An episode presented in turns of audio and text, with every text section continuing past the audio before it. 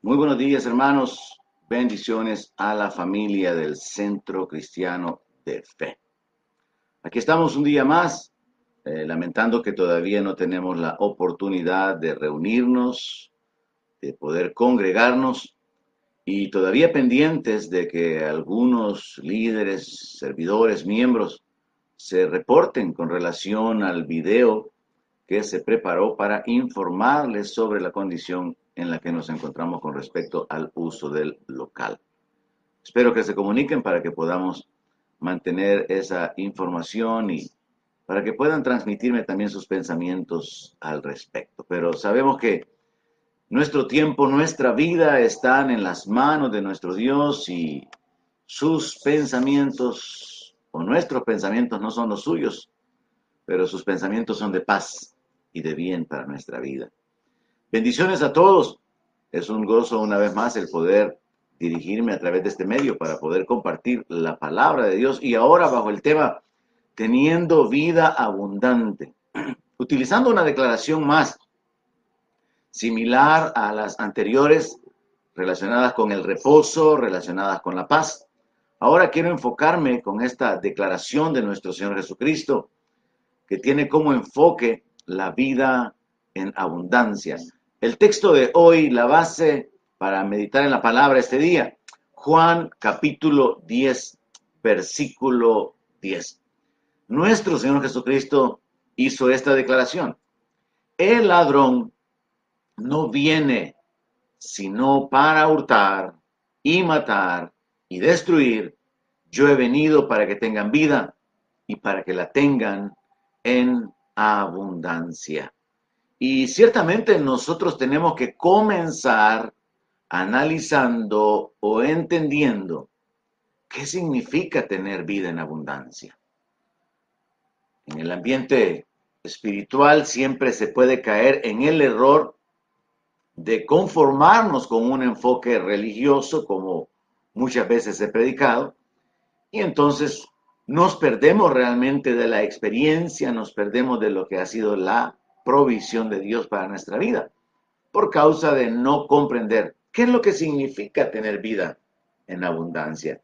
Y es que algunos aplican esta escritura solamente al futuro. Se relaciona únicamente con la vida eterna. He venido para que tengan vida eterna, he venido para darles la vida en abundancia en la eternidad. Y no se descubre la aplicación de esta escritura de una vida abundante que comienza aquí y ahora, porque según la palabra de Dios, el que tiene al Hijo tiene la vida. Tenemos la vida de Dios en nosotros y esa vida comienza acá. Por otro lado, también existe la confusión de algunas personas que mientras disfrutan del mundo, mientras descansan, mientras están deleitándose en los placeres o en las satisfacciones eh, temporales de esta de esta existencia dicen esto es vida. Por otra parte, mucha gente, mucha gente llega a la conclusión de que la existencia que tienen, llena de pleitos, miseria, enfermedad, necesidades, diferentes aflicciones o una vida eh, eh, sin satisfacciones, es lo que los lleva a la conclusión de esto no es vida. Entonces, mientras algunos están considerando qué es la vida, los placeres temporales, otros están diciendo esto no es vida por causa de los padecimientos. Y cada uno de nosotros como creyente tiene que fundamentarse en la palabra de Dios para descubrir a qué se refería el Señor cuando él hablaba acerca de la vida en abundancia. Así que vamos a examinar algunas escrituras, muchas escrituras como siempre, para poder establecernos y sobre todo para poder apropiarnos de la provisión que nuestro Señor ha hecho para nosotros. Una vez más le invito para que demos gracias a Dios y le pidamos que por su Espíritu nos guíe para entender su palabra. Oramos, Padre, gracias por este día, por el descanso. Gracias por una semana de actividades, una semana de bendiciones, de tu misericordia. Y gracias porque hoy podemos dar inicio a una nueva semana más, una nueva etapa, sabiendo que nuestra vida está en tus manos. que tu gracia nos rodea, que tus bendiciones nos persiguen y nos alcanzan, que nuestra vida está segura en tus manos y nadie puede arrebatarnos de ella. Gracias, Padre, porque a través de tu palabra sabemos que somos más que vencedores en cualquier circunstancia en la que nos encontremos y tú eres nuestro ayudador. Tú eres nuestro rey, nuestro Dios, nuestro Señor, nuestro sanador, nuestro proveedor y a ti te pertenece la gloria y la alabanza por todo lo que has hecho, por todo lo que estás haciendo y por todo lo que tú harás. Y Padre, confiados y agradecidos, venimos delante de ti para pedirte, háblanos, edifícanos, establecenos, revela tu palabra en nuestra vida, de manera que al terminar, al concluir esta meditación de tu palabra, podamos apropiarnos de la provisión, del beneficio que ha sido concedido, que ha sido provisto para nosotros a través de nuestro Señor y Salvador Jesucristo, por quien te damos a ti la gloria, las gracias y la alabanza. Amén. Aleluya. Muy bien, decía, el tema de hoy es teniendo vida abundante. Y esto nos habla acerca de, una existencia satisfactoria, de una existencia que va a, a, no tener, que no tiene fin, sino que se excede, se extiende y esto tiene que estar conectado con algunos principios espirituales que cada uno de nosotros tiene que descubrir personalmente y apropiarse de ellos. Así que quiero examinar algunas escrituras y vamos a comenzar con Lucas capítulo 12, verso 15. Lo primero que quiero aclararle es que normalmente la gente piensa que la vida es tener existencia. La vida es existir. Cuando hablamos de la vida pensamos en existir. Y es que básicamente en la Biblia, la vida es tener aliento, tener respiración. Entonces todo aquello o todo aquel que tiene aliento, que respira, está vivo. Y esto es, es, es en parte verdad, es el fundamento, es lo básico. Pero luego la vida se considera como la existencia en este mundo, en este plano terrenal, y la mayor parte de seres humanos vive con ese pensamiento de que vivir es existir. Y nos limitamos únicamente a enfocarnos en lo natural, a enfocarnos en lo material. Y el Señor Jesucristo dijo que no tenía que ser así.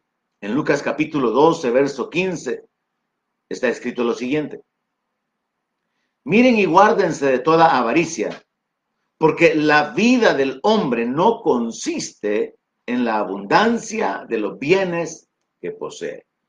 Cuando nosotros no estamos enfocados, no tenemos claridad en cuanto a la existencia, en cuanto al propósito de la vida, podemos caer aún como creyentes en el error de acumular posesiones, de acumular bienes.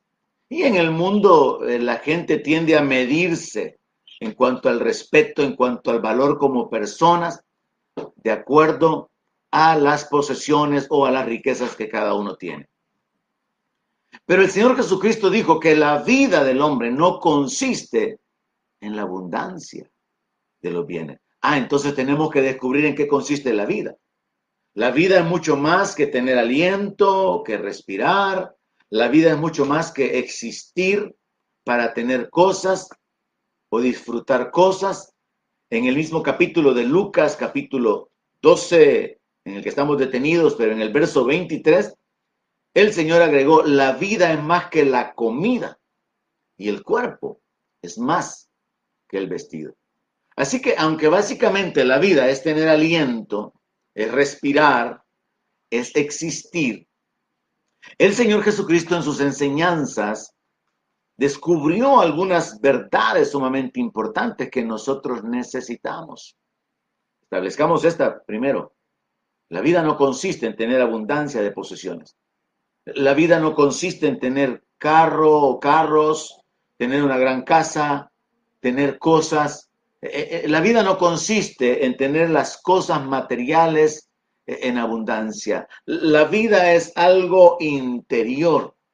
La vida, aunque está conectada con este mundo natural y con las cosas y con las posesiones y con la posición que podemos alcanzar, es mucho más profundo que eso, es mucho más profundo que las existen que las eh, eh, que la existencia y que las cosas que utilizamos en nuestra existencia, como el vestido o como la comida. Vamos a entender o vamos a ir profundizando y entender que la vida es conciencia de que existo, pero es experiencias en un plano, en un mundo o en un ambiente. Déjeme tratar de explicarle esto. Hay mucha gente que en este momento podrían estar en un hospital. Están respirando, pero están inconscientes. Están respirando probablemente dependiendo de máquinas, están respirando probablemente artificialmente y básicamente están vivos. Tienen vida, tienen aliento, tienen respiración y probablemente en un segundo nivel están conscientes de que existen. Se tiene esta idea de que muchas personas mientras están en coma todavía pueden escuchar a las personas hablar, están conscientes de quiénes son, saben que existen y ellos no pueden expresarse o manifestarse, pero están conscientes de que existen. Pero en un nivel más elevado, más allá de respirar, más allá de la conciencia, la vida es experiencias. Cuando nosotros podemos sentir, percibir, gustar o experimentar el disgusto. La vida tiene que ver con experiencias, en un plano, en un mundo, en un ambiente, así como cuando Adán, después de que Dios sopló aliento de vida, él vino a respirar, número uno, a estar consciente de que estaba vivo, número dos, pero a tener experiencias al percibir los colores, la luz del día, la presencia de Dios y toda la creación que Dios había colocado alrededor de él. Así que podemos ir en base a, un entendimiento más elevado, partiendo de que la vida es respirar, pero luego la vida es conciencia de que existo, y luego la vida son experiencias. Y esto es importante que lo comprenda ahorita como fundamento para que entonces entendamos qué significa la vida abundante. Tratando de ahondar un poco más en la explicación, podemos saber o entender en base a la palabra de Dios que la vida puede ser una sucesión de padecimientos, de aflicciones, de experiencias naturales, de frustraciones, de, llanto, de un, de un sinfín de experiencias negativas como se encuentra escrito en el libro de Eclesiastés, capítulo 2, verso 17, que ha sido la experiencia de las personas que se han suicidado y ha sido la experiencia o es la experiencia de muchas personas sin Cristo que no saben para qué viven. Eclesiastés capítulo 2, verso 17 dice así, aborrecí por tanto la vida, porque la obra que se hace debajo del sol me era fastidiosa por cuanto todo es vanidad y aflicción de espíritu. Mis amados hermanos, hay mucha gente en el mundo que están aborreciendo su vida, no saben para qué existen. Su vida ha estado llena de padecimientos, de abuso, de, dolor, de aflicciones, que, ellos llegan como a la conclusión que aún algunos hombres de Dios llegaron, de aborrecer la vida, de desear la muerte. Mucha gente sin Cristo está viviendo en esta sucesión de experiencias negativas que los lleva a aborrecer la vida. No están disfrutando la vida. Ellos son los que confiesan, esto no es vida. Vivir en este ambiente de miseria, en esta situación de enfermedad, de necesidad, en este ambiente matrimonial, de celos, contienda, esto no es vida. Entonces mucha gente llega a esa conclusión y como, como lo escribió Salomón, a quien se le atribuye el libro de Eclesiastés, él dice, aborrecí la vida. Él dice, todo es vanidad, todo es aflicción de espíritu. Entonces la vida humana puede ser una sucesión de padecimientos, una sucesión de aflicciones. Pero también la vida puede ser una sucesión, es decir, una secuencia de victorias, deleites, satisfacciones, experiencias tanto naturales como espirituales.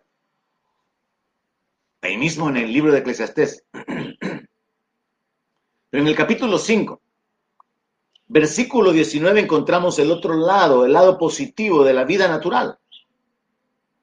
Salomón escribió, asimismo a todo hombre a quien Dios da riquezas y bienes, y le da también facultad para que coma de ellas y tome su parte y goce de su trabajo. Esto es don de Dios. Pero aparte de las satisfacciones o experiencias en lo natural, la vida debería de ser una sucesión de experiencias espirituales, como la que encontramos en el Salmo 9, verso 14, donde leemos, para que cuente yo todas tus alabanzas en las puertas de la hija de Sión y me goce en tu salvación. Esto es parte de nuestra vida, gozarnos en la salvación. En Isaías capítulo 38, y esto se le atribuye al rey Ezequiel, él hizo esta declaración, el que vive, el que vive, este te dará alabanza como yo hoy. El Padre hará notoria tu verdad a los hijos. La experiencia de recibir, experimentar la bondad de Dios, la misericordia, la gracia, el favor, el poder de Dios, la experiencia de tener comunión con Dios que nos permite darle a Él la alabanza, experiencias espirituales. O como está en el Salmo 16, una palabra profética con respecto a nuestro Señor Jesucristo en la resurrección. Me mostrarás la senda de la vida. En tu presencia hay plenitud de gozo, delicias a tu diestra para siempre. Entonces, repito, cuando hablamos de la vida, entendemos que la vida básicamente significa tener aliento, tener respiración. Pero en un plano más elevado, la vida es tener conciencia de que existe. Pero en el plano más elevado es tener experiencias. Y estas experiencias pueden ser naturales, negativas o experiencias espirituales positivas. Y cuando el Señor Jesús está hablando acerca de tener vida y vida en abundancia, Él está hablando no solamente de tener aliento, de poder respirar, de estar conscientes de nuestra existencia, de nuestra comunión con Dios, de nuestra posición en Cristo, sino también de tener experiencias con Dios, experiencias espirituales, experiencias basadas en nuestra conciencia de quiénes somos, qué es lo que hemos recibido, qué es lo que Dios ha hecho por nosotros. Entonces va tomando sentido la declaración de nuestro Señor, yo he venido para que tengan vida y la tengan en abundancia. El propósito por el cual nuestro Señor Jesucristo murió fue para rescatarnos. Él compró nuestra vida, nuestra salvación, nuestra libertad con su muerte. Él tomó la maldición y Él ha dejado disponible para nosotros la bendición. Vida abundante tiene que ver con experimentar las bendiciones de Dios. Vida abundante tiene que ver con experimentar la comunión con Dios, la paz de Dios, el gozo de Dios, la libertad. De manera que, dejando a un lado todo pensamiento que se limita a las acciones religiosas, tenemos que entender que la vida tiene que ver con experiencias, como en este salmo. En tu presencia hay plenitud de gozo. Yo me siento vivo cuando tengo el gozo de Dios en mí. Yo me siento vivo cuando tengo la paz de Dios. Yo me siento vivo cuando yo, estoy experimentando es, esa comunión, esa, esa libertad, cuando yo estoy consciente de quién soy yo, cuando yo estoy consciente de quién es Dios y qué es lo que Él quiere hacer y ha revelado, su voluntad para mi vida y lo que Él ha hecho a favor mío. Así que podemos entender que la existencia o nuestra vida misma en lo natural puede limitarse a, a tener experiencias frustrantes, negativas y también experiencias positivas como el disfrutar de las cosas del mundo. La palabra de Dios dice que Dios nos da las cosas en abundancia para que las disfrutemos. De hecho, en un salmo el Señor habla acerca de que por causa de la bendición que es consecuencia de la obediencia de su pueblo, Él podría saciarlos con lo mejor del trigo. Así que Dios revela que su voluntad es que la existencia del ser humano esté llena de experiencias satisfactorias. Incluso en el libro de Eclesiastés se nos habla acerca de gozar con la mujer de nuestra juventud. Se nos habla acerca de disfrutar de las bendiciones que Dios da. Así que podemos darnos cuenta que la vida es realmente en el plano más elevado, es una acumulación de experiencias que ya en nuestro caso como creyentes se van alternando entre experiencias en el mundo natural y el mundo espiritual. Pero ya entendimos que la vida es mucho más que el aliento, es mucho más que la existencia y que el poder suplir o alcanzar a suplir nuestras necesidades naturales. La vida es mucho más que estar conscientes de que existimos. La vida es experiencias basadas en nuestra posición.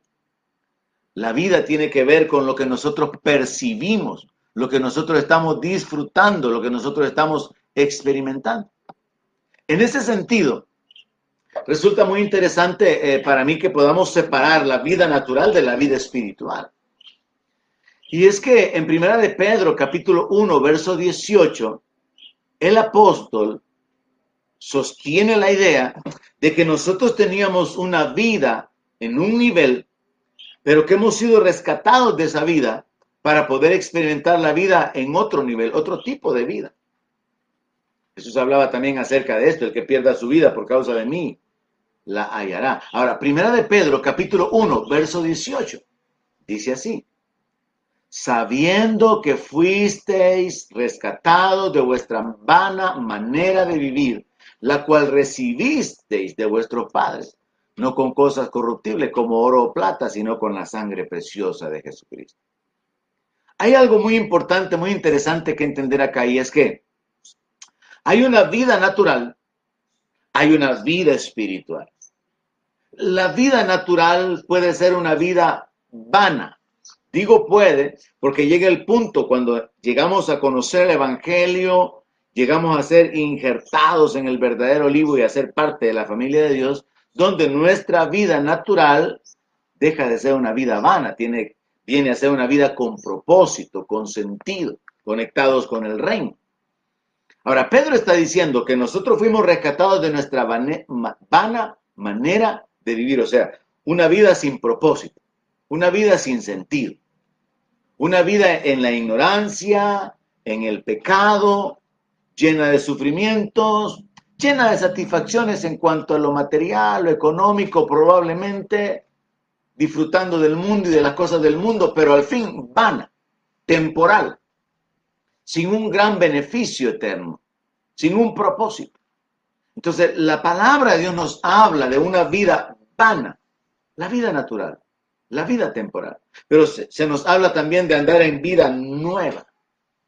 Se nos habla también de un cambio en nuestra condición de existencia, que ha sido obrada por el Espíritu de Dios, el cual nos ha hecho nuevas criaturas.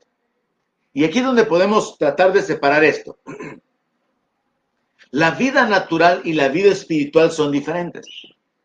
La vida natural es temporal, es pasajera, no tiene las experiencias que solamente en la vida espiritual podemos tener. Y por esto es que el Señor dijo, yo he venido para que tengan vida en abundancia, ya no solamente una vida corta, limitada a los padecimientos, a las frustraciones, esclavos del pecado, en la ignorancia, ajenos a Dios, ajenos a los pactos o, lejos de Dios, sino una vida que ahora tiene sentido. Una vida con esperanza, una vida sabiendo que hay una herencia reservada para nosotros, una vida en la cual podemos saber que como hijos caminamos en autoridad o en libertad y que tenemos el respaldo de Dios porque Él es nuestro Padre, somos amados y el amor echa fuera el temor. Entonces nuestra vida se eleva a, a una condición de experiencia de otro tipo que la gente del mundo no tiene.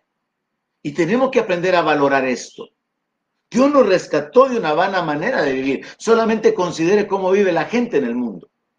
La gente que vive embriagándose, la gente que vive buscando, el placer, la satisfacción, sentido de su existencia en las cosas que hay en el mundo, porque en realidad su existencia no tiene propósito. Y, y compárelo con su vida ahora que usted sabe que usted es un hijo que usted entiende que toda la creación gime y clama por la manifestación gloriosa de los hijos de Dios. Compare la vida de la gente alrededor suyo con, con la que usted tiene, sabiendo que usted tiene esperanza. Cuando hay problemas, usted tiene a un Dios en los cielos a quien usted puede invocar, sabiendo que usted ha sido cambiado en su manera de pensar a través de la palabra de Dios y ha sido establecido. De manera que ahora su vida tiene sentido. Entonces podemos ver que hay una contraposición entre la vida natural y la vida espiritual. Y es que la vida natural, como el apóstol Pedro lo dice, nosotros la recibimos de nuestros padres. Una vida de corrupción, una vida atada al pecado, una vida bajo la condenación y separados de Dios, porque es lo que la palabra de Dios dice. Por cuanto todos pecaron y están destituidos de la gloria de Dios. Recibimos una herencia de pecado de nuestros padres. Recibimos una naturaleza de pecado. Recibimos o nacimos en una condición de condenación, alejados de Dios, sin esperanza. Recibimos una condición de, de debilidad, de esclavos al diablo. Pero el Señor nos ha rescatado de esa manera de vivir. Hijos, coherederos, servidores de Dios ahora, con la esperanza de lo que Dios habrá de cumplir, cosas de las cuales la palabra de Dios establece con certeza que fiel es el que ha prometido. Ahora, entendamos que lo que sucede es que después de la caída de Adán, todos nosotros heredamos esa naturaleza de pecado, esa vana manera de vivir. Y aquí comprendamos por qué es que a la gente le cuesta creer el Evangelio. A la gente le cuesta dejar los vicios, las adicciones. A, la gente le cuesta eh, el poder hacer a un lado su determinación de servir a las riquezas en lugar de servir a Dios. Porque esa manera, esa vana manera de vivir, todos la recibimos de nuestros padres. La Biblia nos habla acerca de, de Adán cuando él fue creado, en Génesis capítulo 2, verso 7, dice la Biblia que Jehová Dios formó al hombre del polvo de la tierra y sopló en su nariz aliento de vida y fue el hombre un ser viviente. Ahora, la mejor traducción de esto es, vino a ser un alma viviente. El hombre respiraba, pero el hombre estaba consciente de que existía y el hombre tenía experiencias en su existencia. Adán tenía vida. Adán estaba consciente de que él vivía, él podía percibir, él podía sentir, él podía pensar. Y después de la caída, él sabía que estaba separado de Dios, él sabía que era débil, él sabía que iba a morir, él experimentó la debilidad, experimentó el cansancio, experimentó la condenación, experimentó el quedar destituido del acceso a la presencia de Dios. ¿Y por qué estoy hablándole acerca de Adán? Porque hay un misterio que tenemos que entender entre la vida natural y la vida espiritual. Y este se encuentra en 1 Corintios capítulo 15, versículo 45. Dice la palabra de Dios, y aquí se tradujo de una mejor manera en la Reina Valera, Primera de Corintios capítulo 15, 45. Así también está escrito. Fue hecho el primer hombre, Adán, alma viviente. Oiga eso. Adán fue constituido alma viviente. En Génesis 2.7 dice un ser viviente, pero la mejor forma de entenderlo es alma. ¿Por qué? Porque cuando Dios sopló en Adán, él comenzó a respirar. Primer fundamento o la vida básica, respirar. Pero Adán vino a ser un alma viviente. Segundo elemento de la vida o la, o la forma más elevada de entender la vida, conciencia. Estoy consciente de que existo. Y la tercera forma más elevada, las experiencias. Adán vino a ser un alma viviente. Él sabía que existía. Él respiraba primeramente, sabía que existía y tenía experiencias. Así que Adán estaba consciente de que él estaba vivo. Y Adán quedó consciente que él quedó separado de Dios.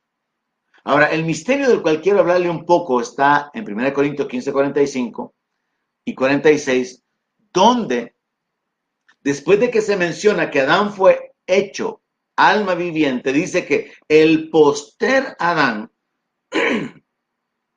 fue hecho espíritu vivificante. Hay una gran diferencia entre alma viviente y espíritu vivificante. Adán tenía vida, pero el Señor Jesucristo era el que daba la vida, el que puede dar la vida. En el verso 46, el apóstol Pablo profundiza un poco y dice que lo espiritual no es primero, sino lo animal, luego lo espiritual. El primer hombre de la tierra, terrenal. El segundo hombre, que es el Señor, es del cielo. Tratemos de conectar aquí la idea de nuevo del tema. El Señor Jesucristo dijo, yo he venido para que tengan vida y la tengan en abundancia. Esto significa, primeramente, que la vida que nosotros tenemos sin Cristo es una vida vana, es una vida temporal, es una vida sin propósito, es una vida llena de frustraciones. Y aunque pudiéramos disfrutar de esta vida, pudiendo comprar y adquirir todos los bienes y posesiones que se nos antojaran, aunque pudiéramos tener experiencias de satisfacción, de deleite, al final todo eso es temporal y no se puede comparar con la vida abundante, con la comunión con Dios, con la vida eterna, con la gloria de Dios. Y por esa razón Jesucristo vino para dar vida, porque solamente teníamos una vida vana, una vida temporal. Teníamos conciencia de nuestra existencia, conciencia de nuestra condenación, de nuestra debilidad, de nuestras necesidades, de nuestros padecimientos y frustraciones. Pero ahora como cristianos, la vida abundante comienza a manifestarse en nosotros cuando tenemos conciencia de nuestra adopción, tenemos conciencia de nuestra posición, conciencia de nuestras posesiones espirituales y podemos tener experiencias espirituales donde Dios puede llenarnos de su espíritu, llenarnos de su paz, llenarnos de gozo, llenarnos de, esperanza, respaldarnos cuando actuamos en fe, en autoridad, caminar en libertad y aún libertar a los cautivos y ser canales de bendición para otros. Tener experiencias de la realidad de Dios, tener experiencias de la realidad del respaldo de Dios, tener experiencias de la verdad de su palabra, cómo se cumple en nuestra vida. Tener experiencias de la respuesta de Dios a nuestra oración. Entonces nuestra vida deja de ser una vida temporal, una vida vana, por una vida abundante que va a culminar, por así decirlo, porque nunca terminará, en la presencia de Dios. Pero que desde aquí y ahora Cualquier persona que ponga su fe en Cristo debería de estar disfrutando la vida abundante. Este es el punto por el cual estoy detenido en este pasaje esta mañana.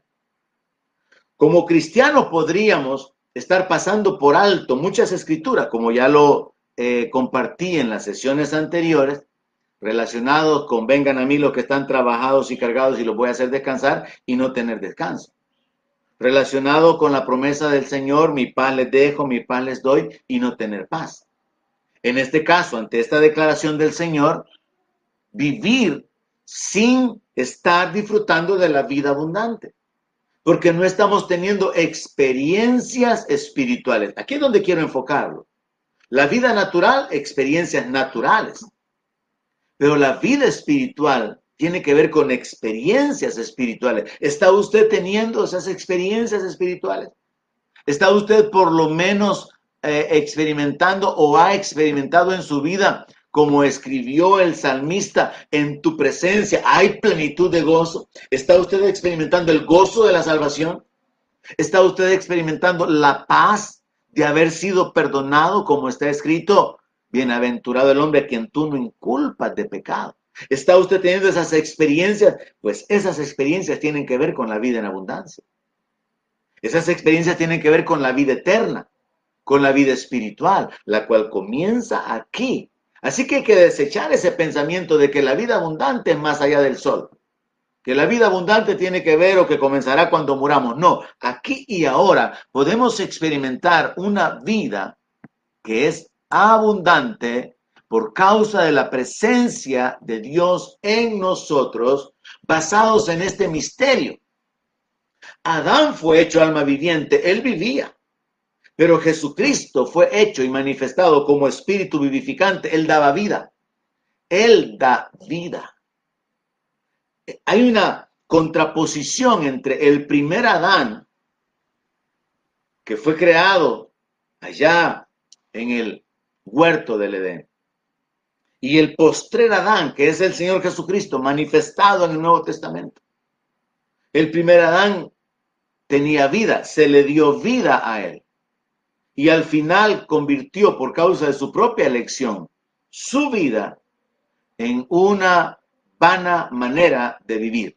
Y heredó esa vana manera de vivir a toda la humanidad. Pero el postrer Adán, que es el Señor Jesucristo, él no fue constituido otra alma viviente, no, él era espíritu que da vida. Y por eso Jesús podía ofrecer vida. Por eso Jesús dice, miren, yo he venido para que tengan vida. Yo he venido para darles vida. Adán nos dio vida natural, temporal, que al final terminó siendo una vida vana. Pero el Señor Jesucristo viene a ser el que nos da la vida eterna, el que nos da la verdadera vida, el que nos da la vida en abundancia. Jesús es el espíritu que vivifica. Entendamos esto a través de algunas escrituras. Bíblicamente y con muchas, con muchas escrituras, podemos saber que el Señor es la vida, Dios es la vida, la vida se origina en Él. Y por lo tanto Él puede impartir vida con su palabra o con su espíritu. Y si usted ha recibido la palabra de Dios, la palabra de Jesús, usted tiene que tener la vida de Dios en usted. Si usted ha recibido el Espíritu de Dios, el Espíritu de Cristo o el Espíritu de adopción, que es lo mismo, usted tiene la vida de Dios en usted. Yo quisiera que pudiéramos despertar esta mañana a esta realidad. Jesús vino no solamente para morir, y comprar nuestra salvación y nuestra entrada en el reino, Él vino para darnos vida aquí y ahora, una vida en otro nivel. Ya no es una vida atada a las limitaciones, a las frustraciones, a la incapacidad, enfocada en lo que somos débilmente hablando como seres humanos, sino enfocado en lo que somos en Él, en nuestra posición como hijos de Dios. Jesús podía impartir vida con su palabra y con su espíritu, y todo aquel que se acerca a él va a recibir esa vida. En Juan capítulo 1, verso 4 dice, en él estaba la vida. ¿En quién? En Cristo. En él estaba la vida. La vida estaba en él. Y la vida era la luz de los hombres. Es por eso que en el capítulo 14, versículo 6 del mismo Evangelio de Juan, Jesús hizo esta declaración, yo soy el camino y la verdad y la vida. Jesús es la vida. El Señor es la vida. Él continuó esta declaración diciendo, nadie viene al Padre sino por mí, lo cual significa, yo soy el camino para llegar al Padre. Está repitiendo lo mismo que él mencionó en el 6, en, el inicio del verso 6.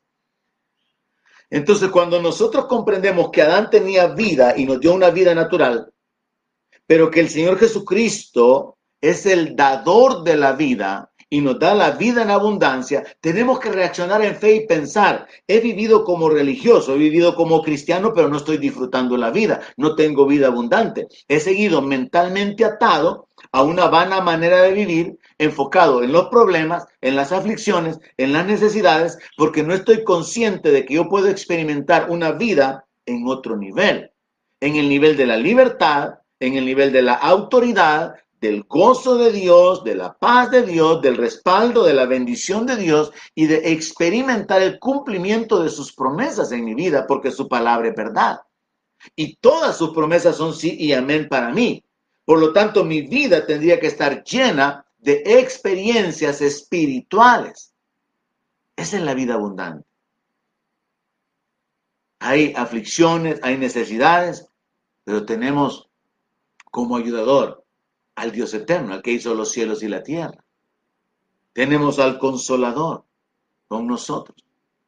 Tenemos a aquel que ha dicho, no temas, yo te ayudo, yo te sostengo con, con mi diestra, yo te sostengo con mi mano derecha. Experiencias espirituales.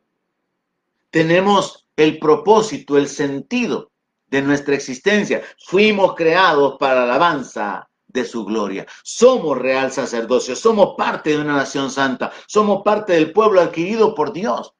Tenemos vida en abundancia, tenemos un propósito, hay una eternidad delante nuestro y el saberlo y saber que eso está asegurado por causa de la sangre derramada por el Señor, le da un sentido a nuestra existencia, un sentido que la gente sin Cristo no tiene.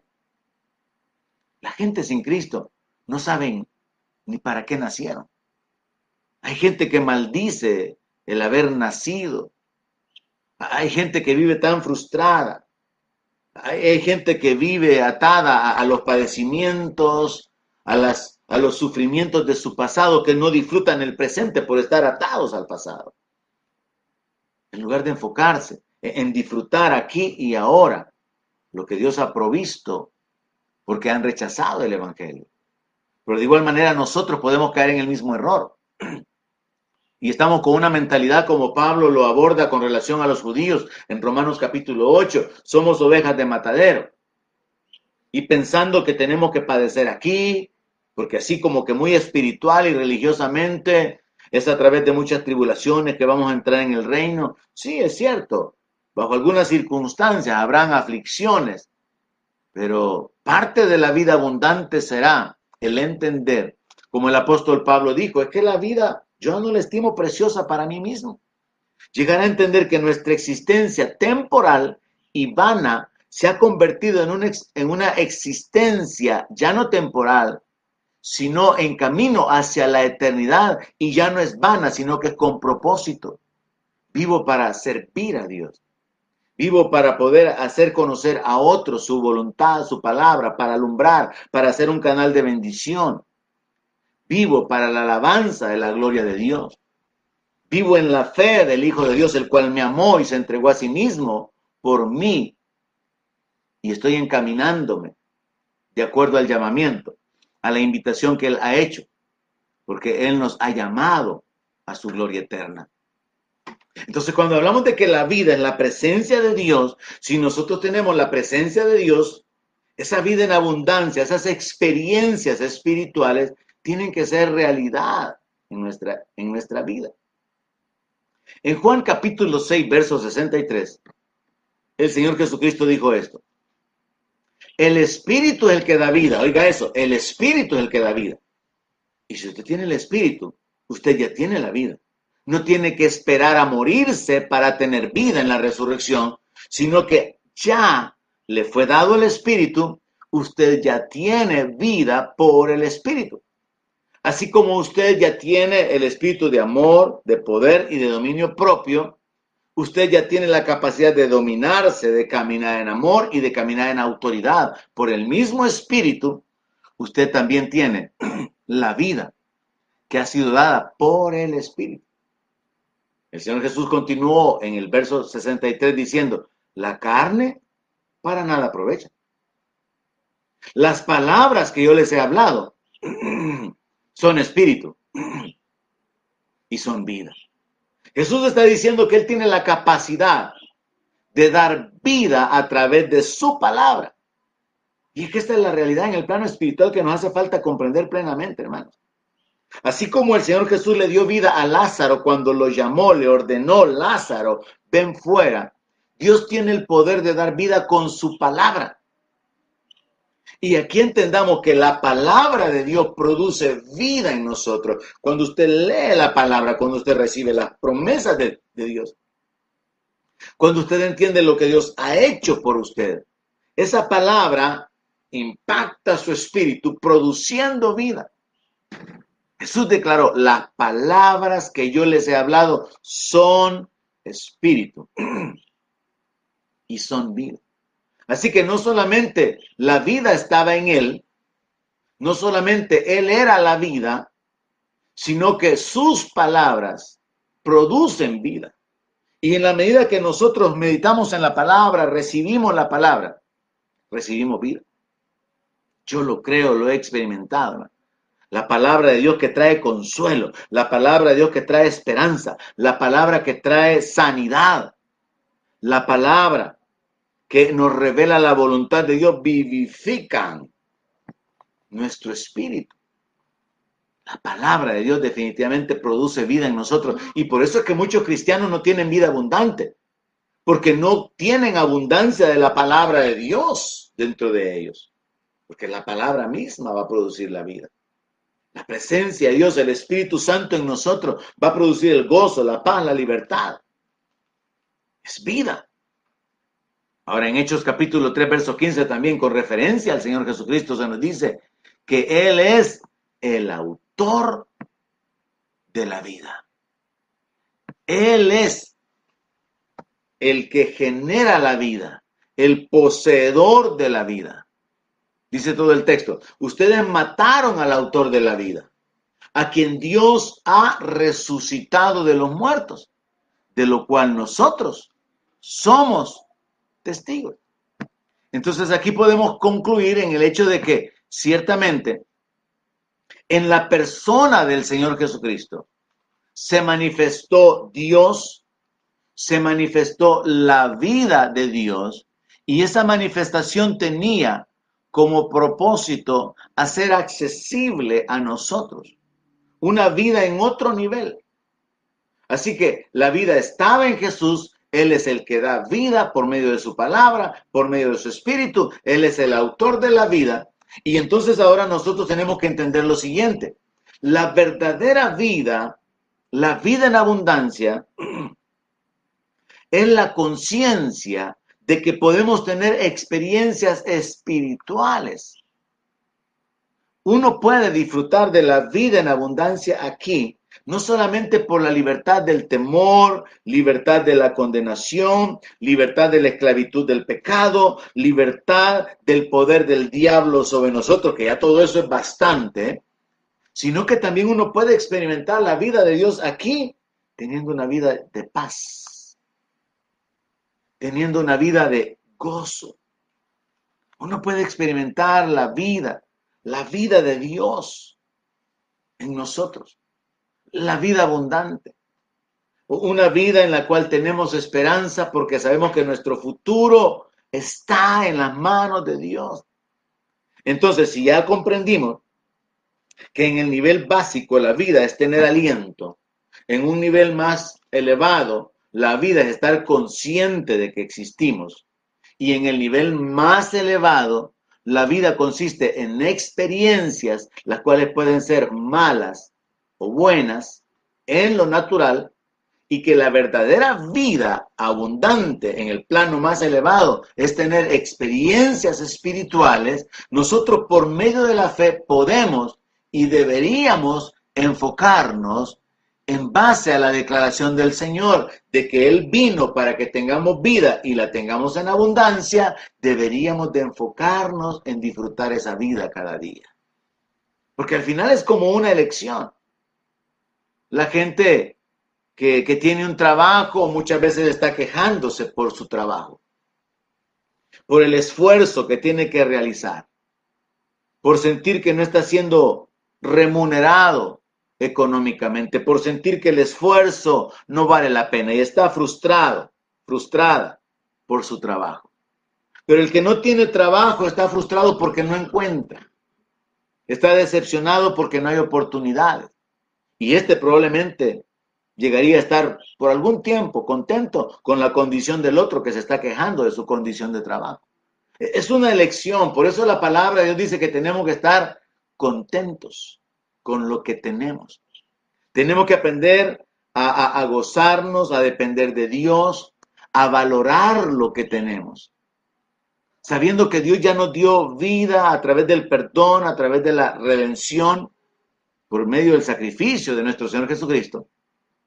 Pero enfocados así bien conscientemente en nuestra existencia aquí y ahora, pensar en lo que Dios ha provisto para nosotros y entonces comenzar a disfrutar de esa vida abundante teniendo una conciencia de justicia.